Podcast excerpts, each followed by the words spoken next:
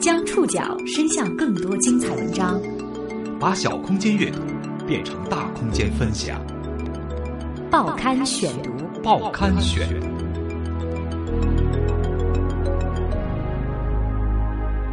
把小空间阅读变成大空间分享，欢迎各位收听今天的报刊选读，我是宋宇。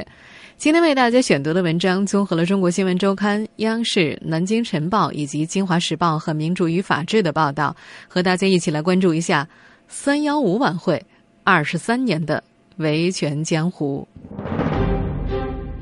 这个星期六又逢三幺五，五十二年前的这一天，肯尼迪在美国国会首次提出了著名的消费者四项权利。三十一年前。国际消费者联盟将每年的这一天定为国际消费者权益日，直到二十三年前，当这个日子被搬到了电视荧屏上，以晚会的形式予以彰显，中国的消费者才真正熟悉它，围绕着这一天的江湖才真正风起云涌。中央电视台三幺五晚会，三幺五晚会始终与您相伴。三幺五晚会见证了中国消费环境的一步步完善。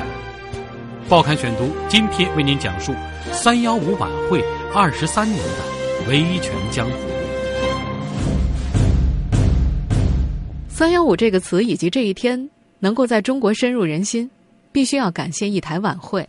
牵起我的手，感受温暖的力量；牵起你的手，传递信任的关爱。我们现在所听到的这则公益广告。来自二零一二年央视三幺五的宣传。三幺五属于你，属于我，属于每一个人。三幺五，我们共同的事业，共筑诚信，有你有我。广告开头那个高亢的声音，诞生于一九九一年，也是我们今天故事的开端。一九九一年。三月十五号晚八点，这个晚上，一台名为《国际消费者权益日消费者之友专题晚会》的节目在中央电视台二套播出。与以往的晚会大不相同的是，这台晚会是专题加文艺的形式。人们惊奇的发现，节目里不仅有歌舞相声，最重要的是，节目中对市场上的假冒伪劣产品大规模的曝光和批评。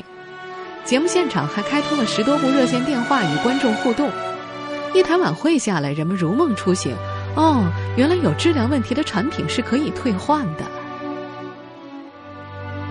这就是首届三幺五晚会，它的诞生说来有些偶然。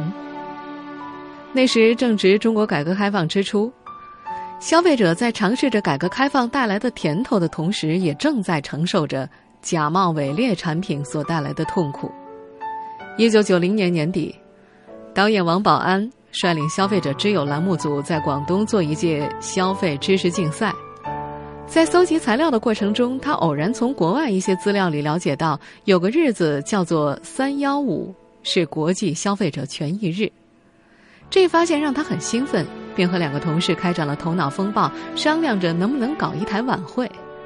这样的节目应该能够唤起消费者的自我保护意识。几天之后，王保安给台里写了一份报告，讲明了自己想要策划一台晚会的意图。很快，台里回复通过，可执行。就这样，王保安带领节目组的兄弟们开始了首届三幺五晚会的筹办工作。要知道，在一九九一年之前的中国，几乎没有人知道三幺五。那台晚会，中央电视台选择了三家合作单位，分别是中国消费者协会、中国消费者报和中华工商时报。后两家单位还分别友情派出了两位制作人协助王保安的工作。如今已经年届七旬的王保安回忆说：“嗨，第一次晚会啊，没经验，可是现场十多部电话此起彼伏啊，让人很兴奋。”一些打不进电话的观众啊，甚至把有质量问题的产品带到直播现场的门口请求曝光。有名退休老干部抬着洗衣机就赶来了。在王保安的印象当中，当年曝光的问题产品大多是家用电器。那台晚会取得了巨大的成功。王保安还记得，第二天去台里，好多同事围过来给他庆祝，夸节目太好了。时任中央电视台台长的黄慧群激动地握住王保安的手说：“，台里就需要这样的节目，需要这么振奋人心的内容啊！”从这一年开始，一个消费者高度关注的品牌诞生了——三幺五晚会，成为国际消费者权益日宣传活动的主力。上世纪九十年代，三幺五晚会成了老百姓最想看的晚会。报刊选读继续播出：三幺五晚会二十三年的维权江湖。第一届三幺五晚会的成功举办，把众人的目光都吸引过来，政府、企业、老百姓，于是第二届三幺五晚会更成了众人瞩目的焦点。而在晚会的首届导演王保安看来，第二届晚会是三幺五历届晚会当中影响最大的一次。首先从直播平台来说，这届晚会从之前的中央二套直播转为了中央一套直播，也是在这次晚会上，国务院十个政府部委部长一起露脸现场接受采访，表明支持和保护消费者利益的决心。节目当中还穿插了一段金一丹远赴安徽采访一例因为使用热水器而导致消费者死亡的案例。这是晚会节目组几个月前接到的投诉案例。受害者家属现场声泪俱下的控诉，在观众当中产生了强烈的震撼作用，也是安徽省有关部门的领导在收看晚会的过程当中就做出了行政制裁的决定。当主持人在现场晚会临近结束时宣布这一消息的时候，全场掌声雷动。这届晚会还促成了两个对于消费者来说有着重大意义的会议。晚会过后没多久，全国范围之内便召开了一次。全国热水器质量会议，会议中提出，热水器必须要有灭火保护装置，避免再次出现伤害消费者的事件。同年八月，全国质量工作会议在北京举行，时任总理朱镕基现场表示支持舆论对质量的监督。到了一九九三年，全国上下对三幺五晚会产生了广泛的认同感。一家报纸有这样一句评论。老百姓最爱看的是春节晚会，老百姓最想看的是三幺五晚会。这一年的晚会不仅十几位部长莅临，而且像监察部这样的职能部门也参与进来，表明三幺五晚会的举办已经由群众行为转变成了政府行为。为了配合一九九四年一月一号施行的《中华人民共和国消费者权益保护法》。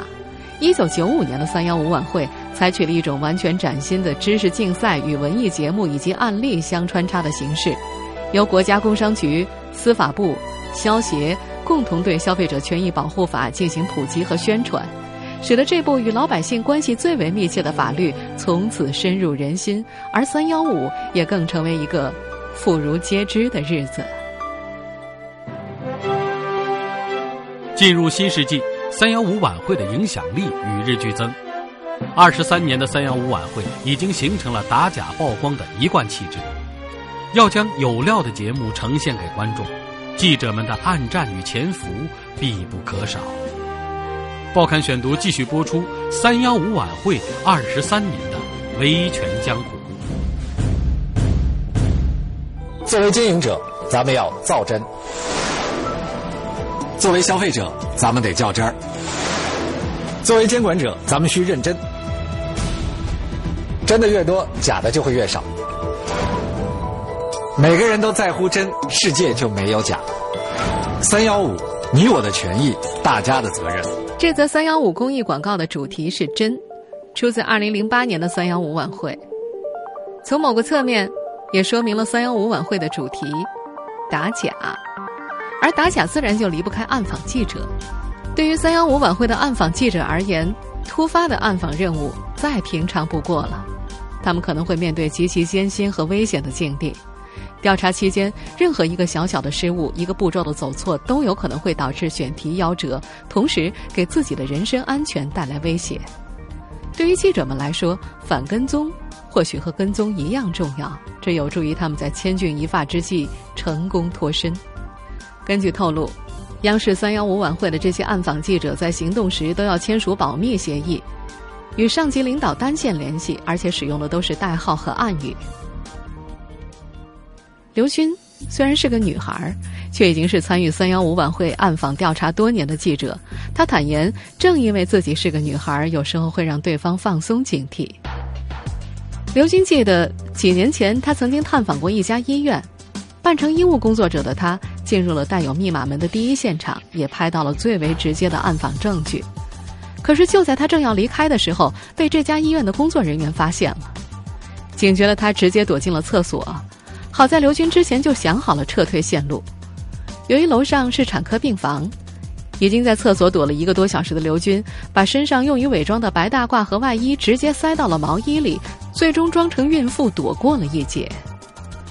诸如此类的采访经历，对于三幺五的调查暗访记者来说还有很多很多。担任了好几年三幺五晚会导演的尹文说：“有时候采访之前会提前跟同事打好招呼，两小时不出来就报警。大家在谍战片里面所看到的暗语、单线联系之类，他们经常用到。有时候感觉记者们不是做采访，而是潜伏着。”通过大大小小的暗访专题，众多大小型企业的骗局与黑幕呈现在观众面前。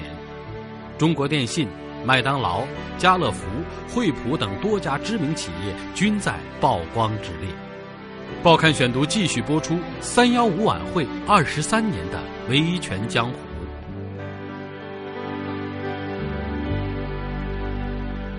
那么去年以来，幺二三幺五热线和来自全国各地的消费者协会都收到了大量的针对惠普 DV 两千和 DV 三千笔记本电脑的投诉。二零一零年，三幺五晚会所曝光的惠普笔记本电脑事件一时激起千层浪，引发外界对于惠普笔记本质量的强烈质疑。这场晚会用了长达十二分钟的时间，全面曝光了惠普中国多款多个型号笔记本电脑的质量问题。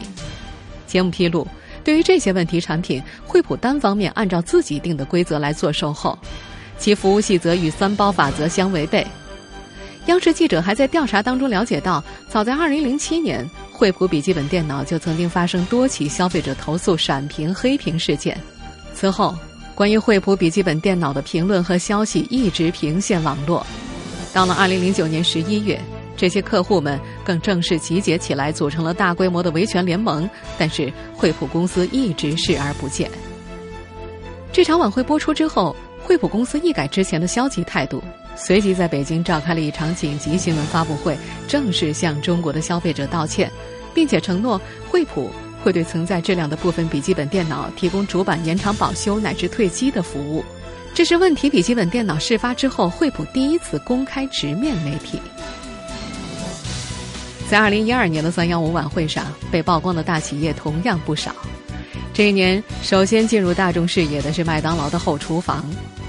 麦当劳这个餐饮集团是否在它全世界的三万三千多家餐厅每一个餐厅里，都恪守了这些原则，都做到了这些标准呢？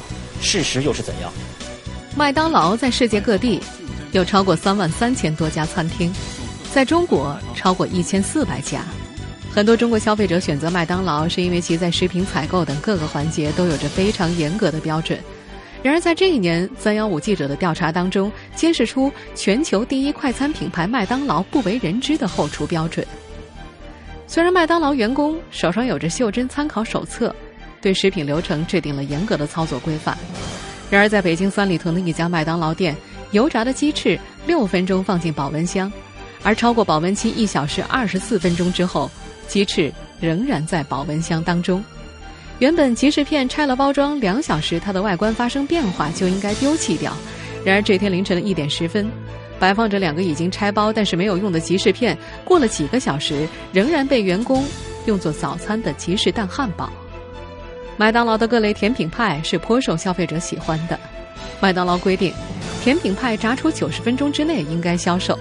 每一个甜品派外面都有一个纸质包装。员工在上面标注了最晚出售时间，但是记者发现，有时候这个标注的时间被更改过。原本快到期的甜品派，员工一换包装，又向后推迟了一个小时，重新写上时间待售。除了知名餐饮企业麦当劳，这次晚会还曝光了欧洲第一大零售商家乐福的种种虚假销售内幕。接下来我们来关注这样的一家企业，它的名字叫家乐福。很多人都知道，家乐福是一家知名的跨国零售连锁企业。我特别注意到，在家乐福倡导的核心价值观当中，他们倡导的是承诺、是关爱、是积极。我想对任何一家商店，哪怕是街边最不起眼的小店，诚信经营、质量可靠、价格透明、童叟无欺，应该是他们经商的最基本的底线。那么，对于家乐福这样一家知名的零售连锁企业，他们真的做到言行一致了吗？位于郑州的国贸三六零家乐福店，柴鸡的价格是十一块九毛八，白条鸡是六块九毛八。除了价格相差近一倍，外观并没有太大的差异。而该店的销售员却趁下午的顾客不多的时候，把三黄鸡摆成了柴鸡，价格也提高了一倍。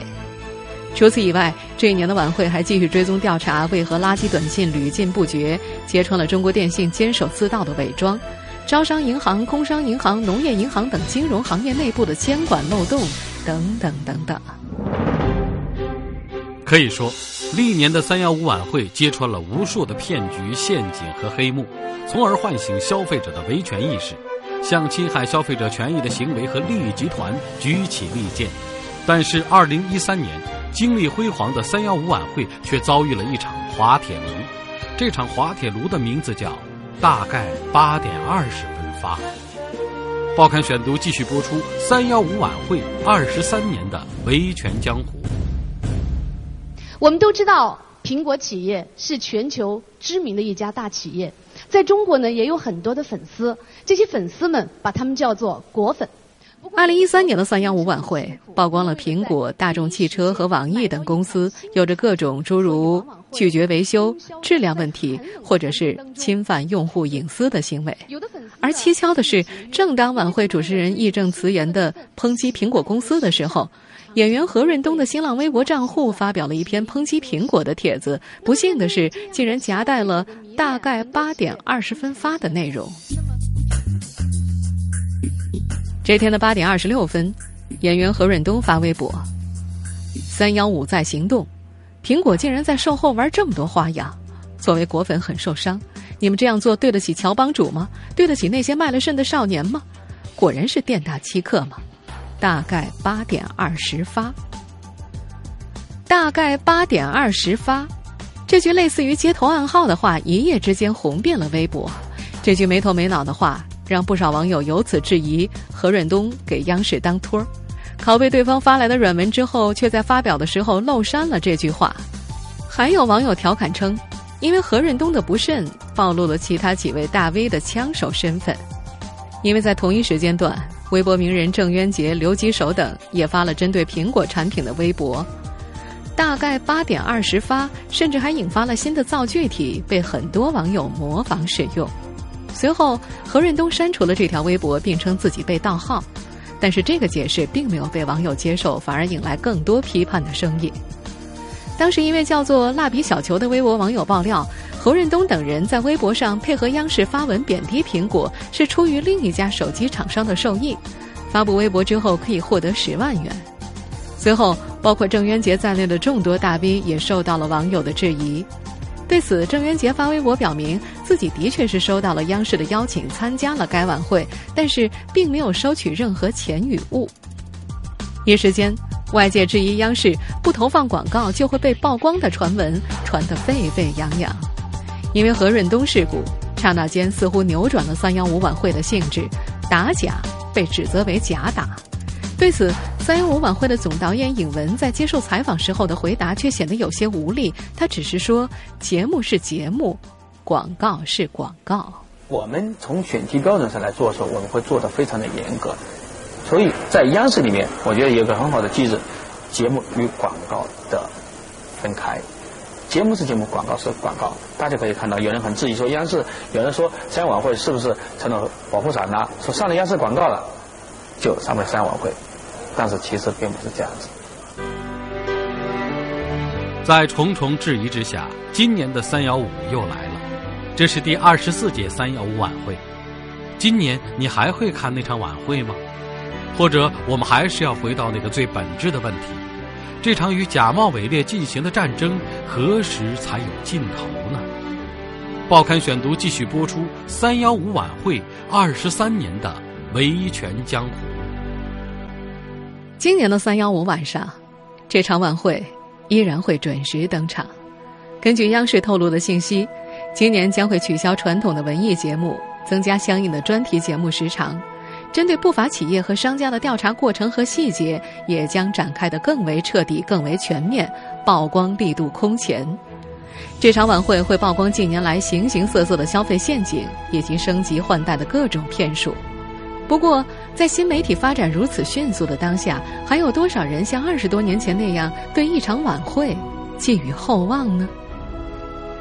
说到这儿，我们仍然要感谢这场晚会。二十三年来，它唤醒了公众的维权意识，从拷问企业道德到呼吁行业诚信，从影响民众行为到呼吁政府立法，它的每一次出手都能够激荡起生活的浪花。二十三年来，每到三幺五这一天，很多企业倒下了，很多行业从这一天开始暗淡了，很多人因为这一天灰头土脸，甚至锒铛入狱。也有很多人在这一天里成为了英雄，这一天甚至还催生出了一个全新的职业，这一天也造就出了一个又一个的时代传奇。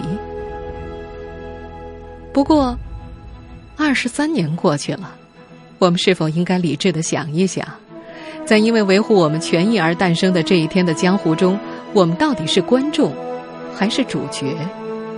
一幕幕悲喜剧上演之后，我们的生活又到底改善了多少？在那江湖的尽头，到底谁会是胜利者呢？